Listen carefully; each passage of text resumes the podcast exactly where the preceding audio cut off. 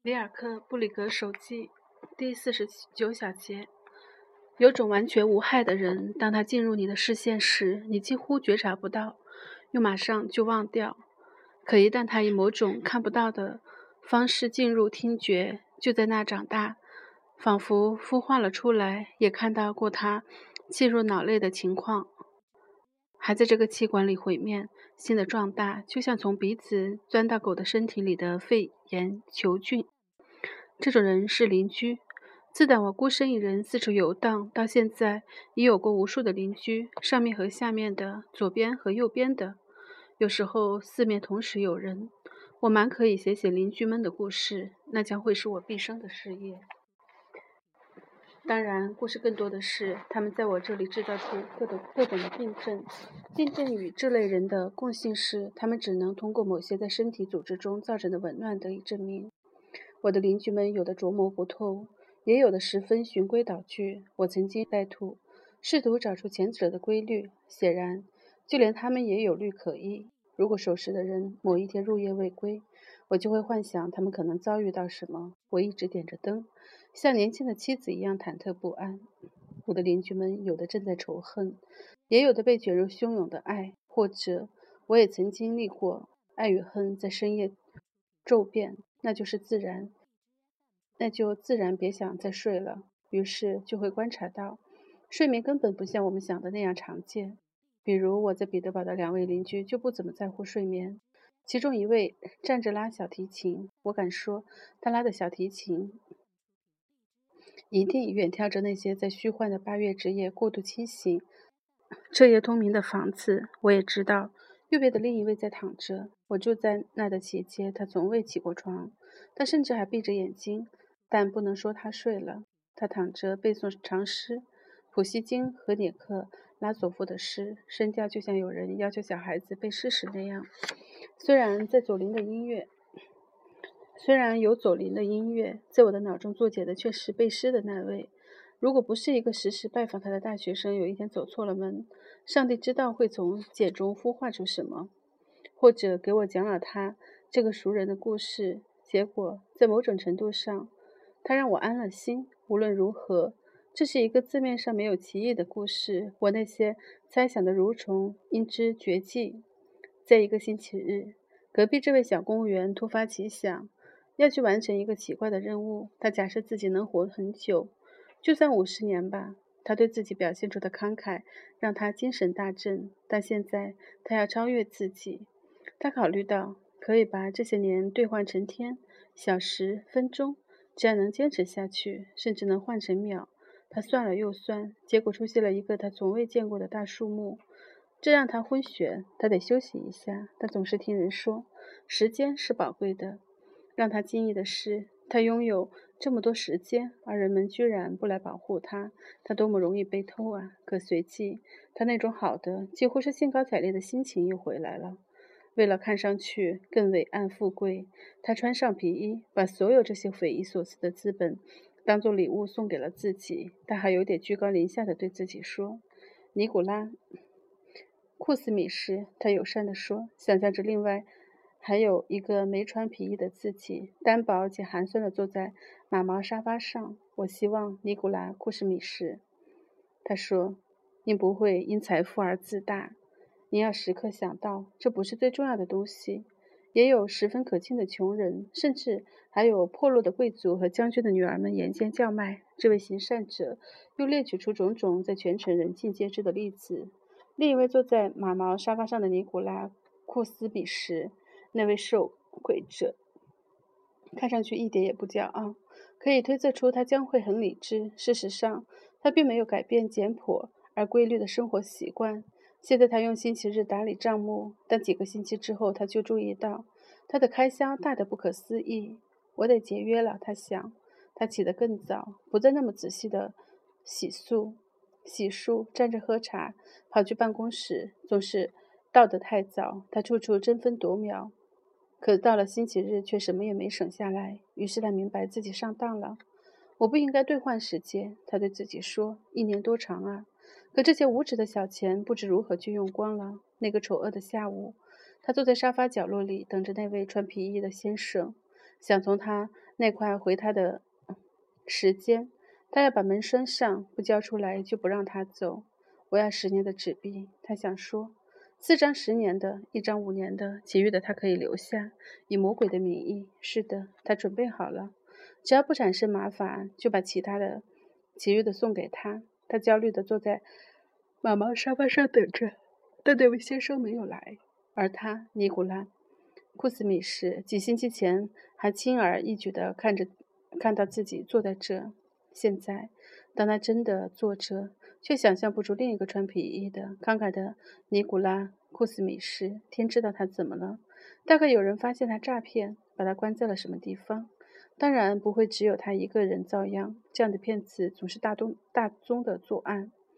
他想到，一定会有一种国家机构。一种时间银行，他至少能在那里换掉一部分卑微的秒，毕竟他们是真的。他从未听说过这样的部门，但地址簿里一定找得到此类的东西，在字母 Z 之下，但也可能叫做银行减时间。这样的话就能轻易在 B 下面找到，还能留意到字母 K，因为也可能是一个皇家组织，这符合它的重要性。后来。尼古拉·库什米什总是在保证，虽然那个星期日晚上他不免心情压抑，但一点酒也没喝。下面这件事，只要讲得出来，发生的时候他十分清醒。也许他在角落里朦朦胧胧的睡着了，毕竟这也是情有可原的。起初这一小觉让他非常的放松。我和数字打过交道，他劝说自己。可现在我还是一点也不懂。但显然不能太重视数字，它们只是一种国家设定的惯例。无非是为了秩序，从来没有人在纸面之外见过他们。比如，根本就不可能在社交场合遇到七或者二十五，他们根本就不存在。纯粹是因为心不在焉，才会发生这种小小的混淆，就好像时间和钱彼此分不开一样。尼古拉·库什库斯米什几乎要笑了，能及时的看透花招，这很好。重要的是要及时。现在可不一样了，时间是的。他是个让人尴尬的家伙，可只有他受到折磨了吗？就算别人不知道，时间在他们那里，在那不也是一秒秒的走过？正如他发现的那样，尼古拉·库斯米什有点幸灾乐祸。就算他正想下去，就发生了怪事。突然有东西在他脸庞吹过，擦过他的耳朵，在他的手上感觉到了什么？他睁开眼睛，窗户紧闭着。他就那样睁大眼睛坐在黑漆漆的屋子里。这时，他开始明白，他现在觉察到的是从身边划过的真正的时间。他从形式上认出他来，所有这种小小的一秒又一秒，他们一模一样的温和，只是太快，太快了。天知道他们还想干什么。他觉得每一阵风都是侮辱，而遭遇此事的偏偏是他。现在他人坐在那，他就会。一直吹下去，吹上一辈子。他预见会因此出现的各种神经痛，不禁勃然大怒。他跳了起来，可怪事还没完，连他脚下也有什么在动，不是一次，而是许多次诡异的、混乱的晃动。他吓呆了，是地球吗？当然是地球。他的自传上学的时候讲到过，他有点草率的学了。以后也甘愿对此避而不谈，谈论这个不合时宜。可现在，他一下子变得这么敏感，竟也感觉到了。别人也能感觉到吗？也许吧，但他们都没有表现出来。可能他们也无所谓。这些水手，可恰好在这一点上，尼古拉·库斯米什有点谨慎。他甚至连电车都不坐。他在屋子里晃来晃去，仿佛是在甲板上，必须得左右保持平衡。不幸的是，他突然隐约地想到，地轴是斜的。不，他无法忍受这些晃动。他觉得自己很惨。躺下，别动。他有一次在什么地方读到过。从此以后，尼古拉·库斯米什就躺着了。他躺着，闭起眼睛。有时候，就是说那些不怎么晃的日子，他也完全忍得了。于是就想到了诗，这多么有用，真是难以置信。如果慢慢的背诵一一首诗。同等的重重读它的尾韵，尾韵就会在某某种程度上出现一点可以指望的稳定性。不言而喻，是内在的稳定。他知道所有这种诗，这也是种福气。他一直就对文学很感兴趣，他并不抱怨自己的处境。这个认识他很久的大学生对我保证说：“只是对大学生这种能四处走、能受得了地球自转的人，他渐渐地生出一种夸张、夸张的敬佩。”这个故事我之所以记得非常如此清晰，是因为它让我极为宽心。或许可以说，我再也没有。过像尼古拉·库斯米什这么可爱的邻居，他一定也会敬佩我的。有了这次体验之后，我决定在类似的情况下要直奔事实。我意识到，相对于猜测，事实多么轻松简单，好像我以前不知道。一切届时都无非只是事后的结论，之后立刻开始了新的一页，是相当不同的东西，无法照搬。现在那几个儿戏般确定下来的事实，在当下的情况中又何益于我呢？如果会被告知眼下在做的是什么，我就能立刻取出见识的用处，倒不如说他们只能为我本来就窘迫的处境。现在我承认这点，火上加油。比明玉说：“这些日子里，我写了很多，我拼命的写，然后一走出去，我就不想回家，我甚至会绕一点远路，浪费掉本能。”能用于写作的半个小时，我承认这是弱点。可只要在房间里，我就无可指摘了。我写作，我有我的生活，隔壁则是我无法分享的另一种全然不同的生活，是一名为了考试而学习的医学生的生活。我没有类似的目标，这已经是决定性的差异。此外，我们的情况简直是天壤之别。这一切我都心知肚明。直到那一刻，那一刻我知道了他要来了。那一刻我忘了我们之间没有任何共性。我听着，心跳的十分厉害。我放下一切，听着。于是他来了。我从未失误。几乎人人都知道那种铁皮制成的圆形物体发出的噪音，比如铁盒滑盖子滑落的时候，通常它不会一下子就非常响亮的掉到下面，而是短促的撞击一下，继续延边。滚，圆滚动，转到了头。他在停住倒下之前，他摇摇晃晃的四处乱撞。这其实才讨厌。就是这样，这就是整个过程。隔壁一个铁皮的东西掉落、滚动、停住，期间每隔一会儿就有人跺脚，如同一切反复作响的噪声。它也在内在的组成结构，它变化着，从不千篇一律。但这也恰好说明了它的规律性。它可以是猛烈的、柔和的或忧郁的，可以浪涛般翻滚而过，也能在沉寂之前无限漫长的轻轻滑动。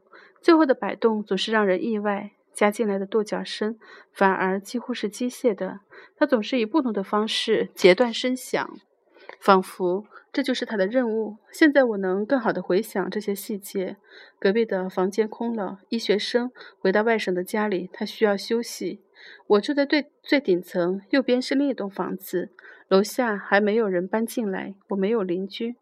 这种情况下，我简直惊讶于自己没有更放松地看待此事。虽然每次我的感觉都事先提醒了我，本是要充分用好这种感觉的，别怕。我应该对自己说：“现在他来了，我也知道我从来没出过错。但也许正是由于我说自己，我让自己说出了事实。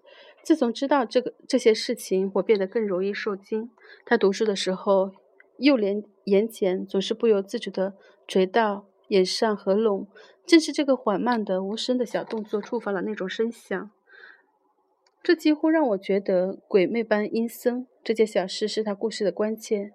他屡次考试未过，自尊心变得非常的敏感，而家里的人似乎每次都写信，每次写信都在催逼他。除了振奋起来，还能怎么样呢？可考试前最后的几个月出现了这个毛病，这不成体统的轻微的疲倦如此可笑，就像窗帘不肯待在上面。我确定有好几个星期，他都认为一定能控制住，否则我也不会想到把我的意志让给他。因为有一天，我突然明白了，他的意志用没了。从此以后，每当感觉到他来时，我就站在墙的这一侧。请他拿去用。渐渐的，我知道他接受了。也许他不应该这样做，特别是想用这根本，想到这根本无济于事。就算能让事情稍有起色，他是否能真的好好的利用我们这样争取到的时间仍然是个问题。至于我的支出，我已感到力不从心了。我知道我在自问能否这样继续下去，而就在那个下午，有人到了我们这层楼，在这个小旅店里，上楼的时候总会有很大的声响。过了一会儿，似乎有人走进了隔壁的房间。我们的门是走廊尽头的两扇，他的门是横向的，紧挨着我的。那时候我知道他偶尔有朋友来访，但我也说过，我对他的事儿一点儿也不感兴趣。可能他的门又开过几次，有人从门外进来又出去。不过这真的与我无关。当天晚上比平时更严重，这不是很晚，但我累了。已经上了床，我想我可能是睡着了，但我却突然的惊醒，好像有人碰了碰我。然后他马上就开始了，他跳着、滚动着，跑到某处，摇晃着，啪嗒啪嗒的响，跺脚声很可怕。此时楼下有人清楚而愤怒地敲起了天花板，新来的租客自然也受到了打扰。现在一定是他的门了，我十分清醒，虽然他极度小心。我想，我还是听得到他的门在响。他似乎靠近了。他一定是想知道在哪间屋子。让我奇怪的是，他过分夸张的谨慎。他早就该意识到这栋房子里静不下来的。他到底为什么要放轻脚步？我想他在我的门边停了一会儿。接着我听见，毫无疑问，他走进了隔壁。他直接进去了。现在，是的，我应如何描述呢？现在一片寂静，静得仿佛疼痛停止了，一种感觉特殊的发痒的禁忌，仿佛伤口在愈合。我本可以睡了，我可以喘口气入睡，可惊讶让我清醒。有人在隔壁说话，但这也是禁忌的一部分。这种禁忌必须清理，它无法再现。外面的一切也似乎平静了。我坐起来听着，就像在乡下。亲爱的上帝啊，我想是他的母亲来了。他坐在灯边，却偎着他。也许他把头轻轻地放在了他的肩上。他马上就让他睡下。现在我明白了，明白了。外面走廊里轻柔的走动啊，还有这个，在这个人面前，门也投了降，和在我们面前完全一样，不一样。是的，现在我们也可以睡了。我几乎已经忘了我的邻居。我明白自己对他并非怀有真正的同情。有时候经过楼下时，我会问一问可有他的消息是什么。如果是好事，我就会很高兴。但我夸张了。其实我无需知道这些。有时候我会突然有种想走进隔壁去的冲动，但这已与他无关。从我的门到另一扇门只有一步之遥，房间也没有锁。我很好奇这间屋子到底是怎么布置的。随便想象一个房间，轻而易举，通常也大致差不多。可偏偏隔壁的想的那些总是与想到的不同。我对自己说，诱惑我的正是这种情况。但我也心知肚明，有一个铁皮做的东西在等我。我设想它真的是一只盒盖，当然也可有可能搞错，这也无妨。把事实归结于一个盒盖，这确实的符合我的性格。可以想，他没有带走它。可能已经收拾过，盖子上被放，盖子被放在盒上，一如它应有的样子。于是二者共同形成了盒子这个概念。确切的说，是圆形的盒子，一个人尽皆知的简单概念。我仿佛想到它立在壁炉上，这两个构成盒子的东西。是的，它们甚至是立在镜子之前。于是后面又出现一个一模一样的虚幻的盒子。我们不会重视它，但比如说一只猴子。就会伸手去抓它，对，甚至会有两只猴子去抓它，因为一到壁炉前，猴子也成了双。就是说，现在等着我的就是这只盒盖。让我们在这一点上达成共识：一只盒盖，一个健康的盒子的盖子，盒子边缘的幅度和盖子毫无二致。这样的一个盖子一定只想安身于它的盒子上，此外再无别他求，也一定，这一定是他能想象到的极限，一种无法超越的满足。是他所有愿望的实现，被耐心而轻柔地旋入，平稳地牺牲于突然的细小螺纹之上，从内部感觉切合的连线富有弹性，且如二者分放时一样的边缘切肤分明。这也真的是理想之事吧？哎，可懂得欣赏此事的盒子有多少呢？这也正表明与人打交道多么混乱地影响了物，因为人。如果暂时的用盖子打比方，人是极其不满的，极其恶劣的坐在他的天池上。部分是由于太仓促，没找对地方；部分由于他们被放歪了，怒气冲冲；部分由于本应匹配的两个边缘各自弯曲成不同的幅度。我们直话直说吧，归根结底，他们想的只是，一旦能自己做点什么，就跳下去，滚动起来，叮当作响。否则，何来这些所谓的消遣和自由发出的噪音声呢？若干世纪以来，物就看着这些。如果他们堕落了，丧失了对天然而宁静的自身意义的品味，想要像他们在周遭看到的那样，浩劫此在。那也不足为怪。他们千方百计地逃避自己的使用，变得倦怠而冷漠。即使抓到他们放纵不羁，人们也毫不吃惊。这一点人从自己身上就了解得到。他们生气，是因为他们是强者，因为他们自以为更有权变变花样，因为他们感觉到被模仿。但他们听之任之，就像他们对自己随随便便。如果某处有人洁身自律，比如一个孤独者，日日夜夜，他只愿真正圆满圆圆满的安于己身，那么他就是在挑衅，会引起那些堕落的器物的反对、嘲讽和憎恨。他们在邪念里再也无法忍受任何专注于自己、追求自身意义的存在。他们联合起来，打扰他，恐吓他，迷惑他。他们知道做得到。于是他们互相的眨着眼睛，开始诱惑，诱惑越来越大，甚至无法衡量。万物乃至上帝都被拉拢过来反对那个人。或许他坚持了下来，继承了圣人。